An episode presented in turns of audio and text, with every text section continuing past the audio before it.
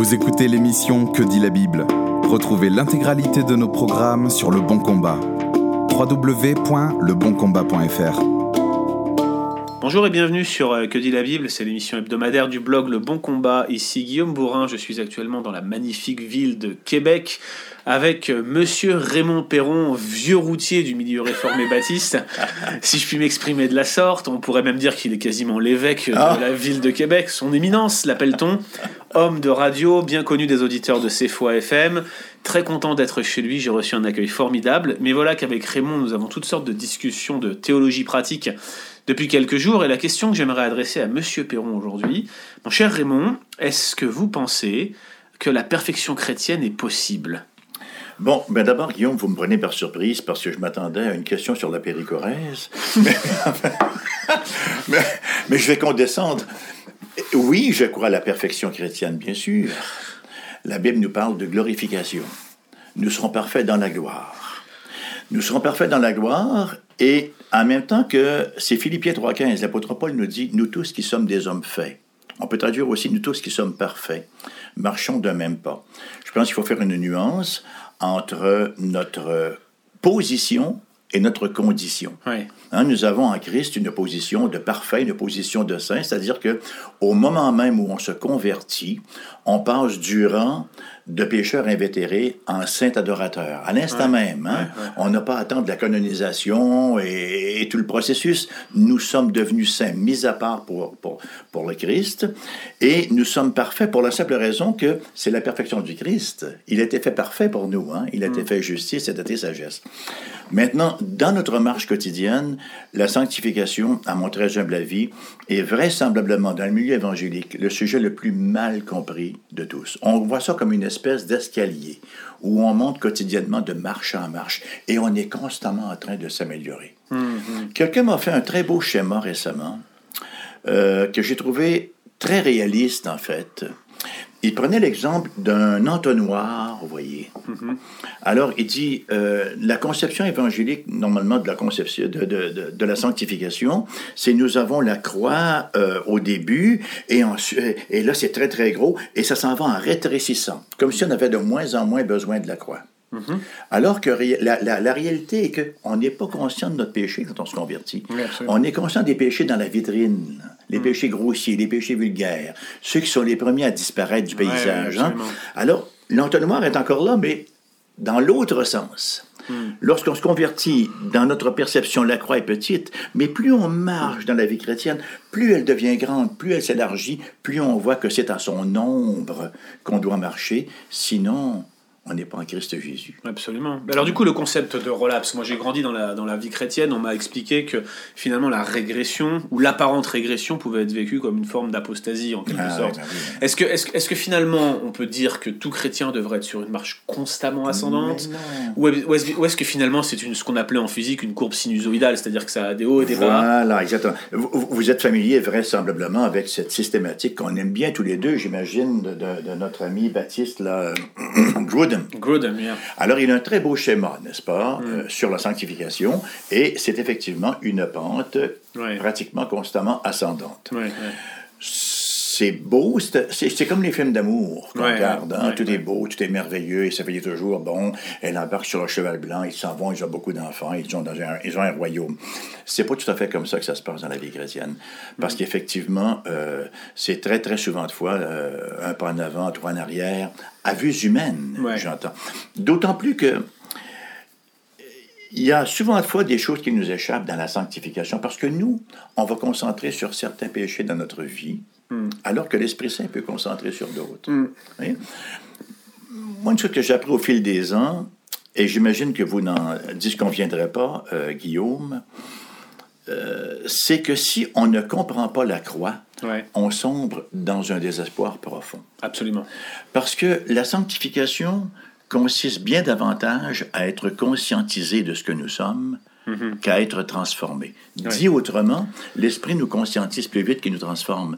Et si on ne comprend pas la croix, si on pense que ça repose sur nous, si on pense que notre justification repose sur notre sanctification, on est les êtres les plus misérables de la planète. Oui, absolument. Et on tombe dans un désespoir profond. C'est c'est un petit peu, en fait, la position que vous décrivez là, la position catholique classique. Euh, La voilà. sanctification est fait partie de cette grande ce grand label de justification et donc finalement euh, on doit être saint pour rentrer au paradis c'est ce que dit l'épître aux hébreux mais d'une manière différente Voilà. Et, et- et je dirais qu'il y a des relents de cela chez les évangéliques aussi. oui bien sûr Parce que la théologie n'est pas toujours présente. Il faut, il faut bien dire que la sanctification euh, a beaucoup encore de, de- de- d'assaisonnement wesleyen hein, dans, dans- dans- dans la conception évangélique de la sanctification. Et on voit ça comme euh, on accumule victoire sur victoire. Et un, ben voilà, on va en arriver à un point où la victoire va être totale. hein. Il y a une réalité. À la glorification, la victoire sera totale. Mais d'ici là, c'est une lutte de tous les instants. Et ça, vous savez quoi? Ben, je suis certain que vous le savez, ça a un impact sur toute notre manière de vivre notre vie chrétienne. On arrive dans la prière, ah aujourd'hui j'ai bien réussi, donc Jésus va recevoir ma prière, Dieu va recevoir ma prière. On entre avec confiance dans la prière. On a une journée misérable où on a chuté à quatre ou cinq ou dix reprises. Ça, c'est ce qu'on est conscient parce qu'on chute à chaque seconde. hein. Et là, on arrive dans la prière et on n'a aucune conscience. On imagine que, aucune confiance. On imagine que Dieu ne nous écoutera pas. Vous voyez, nos yeux sont sur nous. On s'imagine que notre écoute, notre acceptation de Dieu n'est pas d'un Dieu impassible, dont l'amour ne change pas, ne varie pas selon notre misère, hein, mais que nous sommes aimés de la même façon. Et, que nous- et, et- et très souvent, ça a un impact également sur notre manière de présenter l'Évangile à autrui. Ouais. Si vous, vous vous sentez misérable, vous n'osez pas témoigner, vous n'osez vous osez pas présenter l'évangile du Seigneur Jésus-Christ, mais si vous avez cette conscience d'être justifié par le Christ, sanctifié par le Christ, glorifié par le Christ, en dépit de votre misère, vous en parlez aux autres avec amour et enthousiasme, et avec un amour encore plus passionné, Ouais. parce que vous réalisez à quel point vous êtes aimé. On, on pourrait parler de vue je dirais euh, réaliste de la sanctification c'est un peu ça que vous diriez c'est une vue réaliste? C'est une vue effectivement très réaliste. C'est une vue d'un évangile terrestre, euh, d'un évangile céleste qui se vit sur la terre. ouais Vous savez, l'évangile céleste, on a vous et moi, je suis persuadé, on a vécu les mêmes expériences. On a voulu le vivre et ça nous a guère réussi. ouais bien sûr Hein? on est en régime d'incarnation. Nous, il y, a, il y a le péché rémanent. Euh, on fait souvent abstraction de cela, mais il n'est que trop présent. Effectivement, j'ai été crucifié avec Christ, mais le vieil homme, très souvent, relève la tête. hein. Comme le disait quelqu'un un jour, le problème des sacrifices vivants, c'est qu'ils sautent de l'autel fréquemment. Ouais, absolument.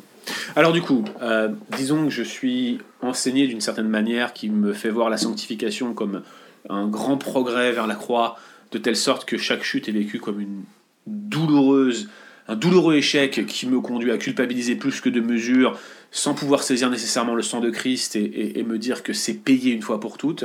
Comment est-ce que je peux faire si, malgré que j'entends votre discours, Monsieur Perron, euh, je me rends compte que dans ma vie, j'ai du mal à traiter la culpabilité parce que, parce que je suis encore en train de penser que ma sanctification devrait être comme ça, et elle ne l'est pas. Ouais. Et bien sûr, dit simplement, là, Ouais, c'est c'est plus simple à dire qu'à faire, c'est le combat de toute une vie, c'est de regarder au Christ. Vous savez, la marche dans la sanctification, à mon humble avis, se simplifie considérablement lorsqu'on comprend que les péchés que l'on combat dans nos vies, et nous en avons tous, il ne faut pas s'illusionner, hein? Il y, a- il y en a qui ont des grosses chances, des péchés, là, de nous suivre jusqu'à notre ouais, phase terminale. Euh, notre combat change complètement de mouvance, de perspective, lorsqu'on réalise que les péchés qu'on combat, on n'est plus condamné pour ces péchés-là. Alors là, l'attitude, passez-moi l'expression, l'attitude psychologique au bon sens du terme, l'attitude de l'âme, Ouais. est sur un tout autre terrain.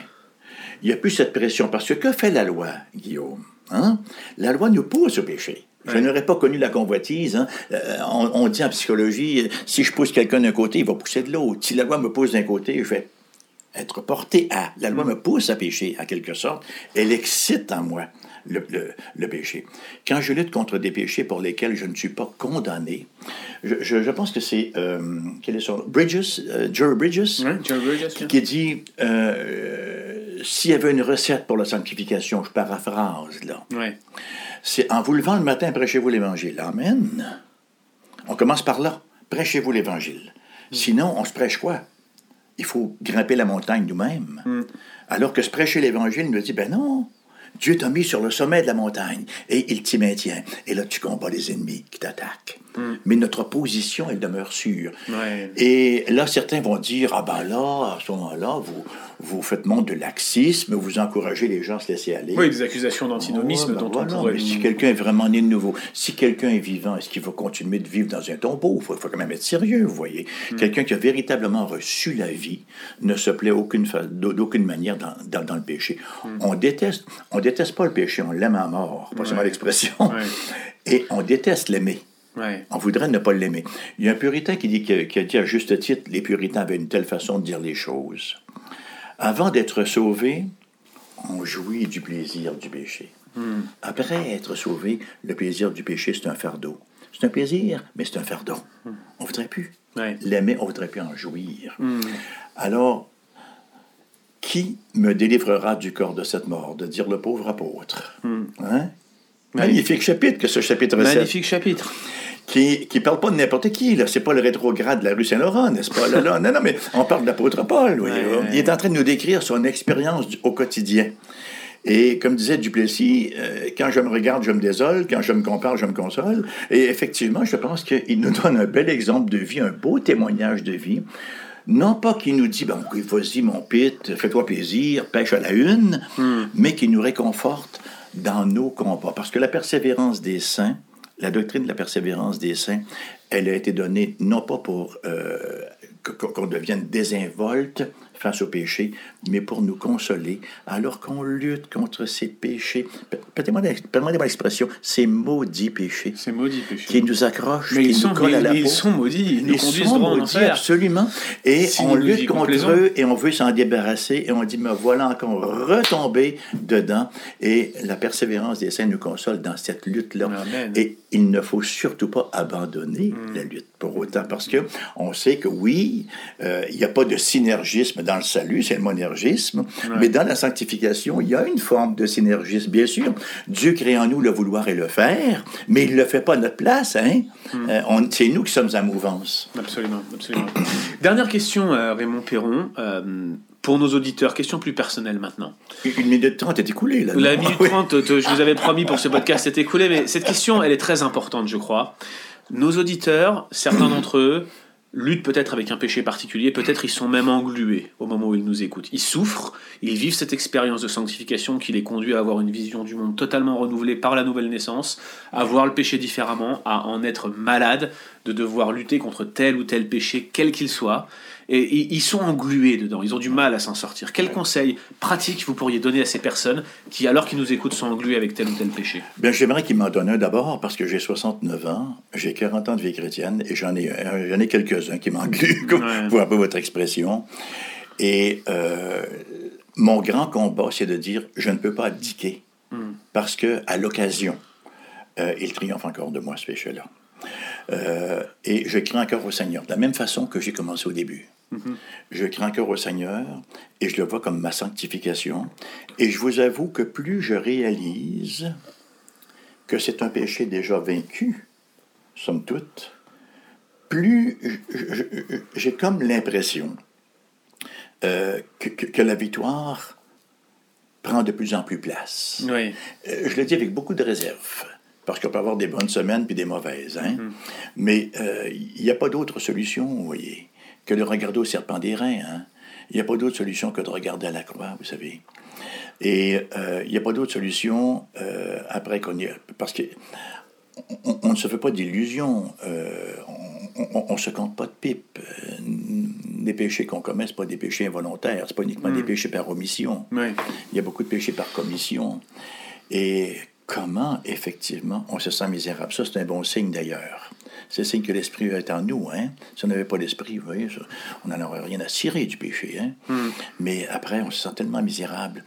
Euh, alors, le conseil, c'est effectivement de toujours saisir la croix après un péché. Non pas de prendre le pardon comme acquis, malgré qu'il soit acquis. Mais, mais, mais dans le sens en disant, Ben, c'est pas grave si je pêche, de toute façon, je suis pardonné. C'est Oui, pas le point. dans le paradigme de Romains 6, dans Mais- ce cas-là. euh, Mais, mais- mais vous voyez mon, mon- mon petit prix de Dieu dans le coin, là. Ouais. Alors après mes bêtises, qui sont nombreuses, là, Je précise que Monsieur Raymond Perron, ce qu'il appelle son prix Dieu, c'est un espèce de. de C'est un prix Dieu. un- ça s'appelle un prix Dieu, mais c'est une. Pour ceux qui n'ont pas l'arrière-plan catholique, c'est un, un espèce de, de, de- Comme un banc, comme un dossier de banc sur lequel on peut s'asseoir et prier en se mettant à genoux. On s'agenouille, voilà, effectivement. Voilà, on s'agenouille dessus et, et, et Monsieur Perron, Raymond Perron, l'a, rembourré d'ailleurs au niveau du. Oui, oui, pour, pour pouvoir ménager les genoux. Voilà, pour pouvoir rester longtemps sur le prix Dieu. Oui, oui. Et, et vous savez, c'est ça le point. Mm. Quand j'arrive sur mon prix Dieu, je ne passe pas quatre heures là-dedans, ou trois jours en jeûne et en prière et en supplication. Mm. Je viens. Qu'est-ce que ça veut dire, se confesser? Conférer. Dire la même chose que. Mm. Seigneur, je m'entends avec toi, que je suis un misérable pécheur dé- déchu. Mm, J'ai encore lamentablement échoué. Mais je sais que ta miséricorde, tu es riche à miséricorde, que tu prends plaisir à la miséricorde. Et je viens ici te le confesser et rechercher encore la purification totale du sang de mon Seigneur Jésus-Christ. Amen. Je me relève et quatre pas après, je suis à mon bureau et je prépare mes prédications du dimanche. C'est formidable. Cette fois, le juste se relève, le voit le juste. il chute et, et- et cette fois, il se relève. Il tombe avant de se relever. Voilà, oui, préférablement. cette fois, il tombe et cette fois, il se relève. C'est le chiffre parfait. Absolument. Nous avons été entièrement pardonnés. Le tétélestai, là. le- Tout est le- accompli. Voilà, on, on, on s'en sort pas. Hein. Tout est Il- accompli. il Un seul mot en grec, tétélestai. oui, oui. Quelle théologie il avait, le Seigneur Jésus. Ah, ça, Amen. la théologie incarnée. Eh bien, merci, cher frère, pour ces euh, précisions utiles, pour cette vision de la sanctification réaliste qui nous encourage et qui nous met aussi devant toutes nos limites, notre euh, faiblesse, notre transience, notre finitude, notre statut de créature, comparé à celle du, du Créateur, Mhm. qui nous rappelle combien nous sommes différents de Dieu, mais combien il nous aime malgré tout. Merci beaucoup. On vous Ben, donne- merci à vous et prions les uns pour les autres. Prions les uns pour les autres. N'oublions pas les moyens de grâce. Absolument. Amen. Merci pour tout, cher frère. À très bientôt. Merci d'avoir écouté cet épisode de Que dit la Bible. Retrouvez l'intégralité de nos programmes sur Le Bon Combat. www.leboncombat.fr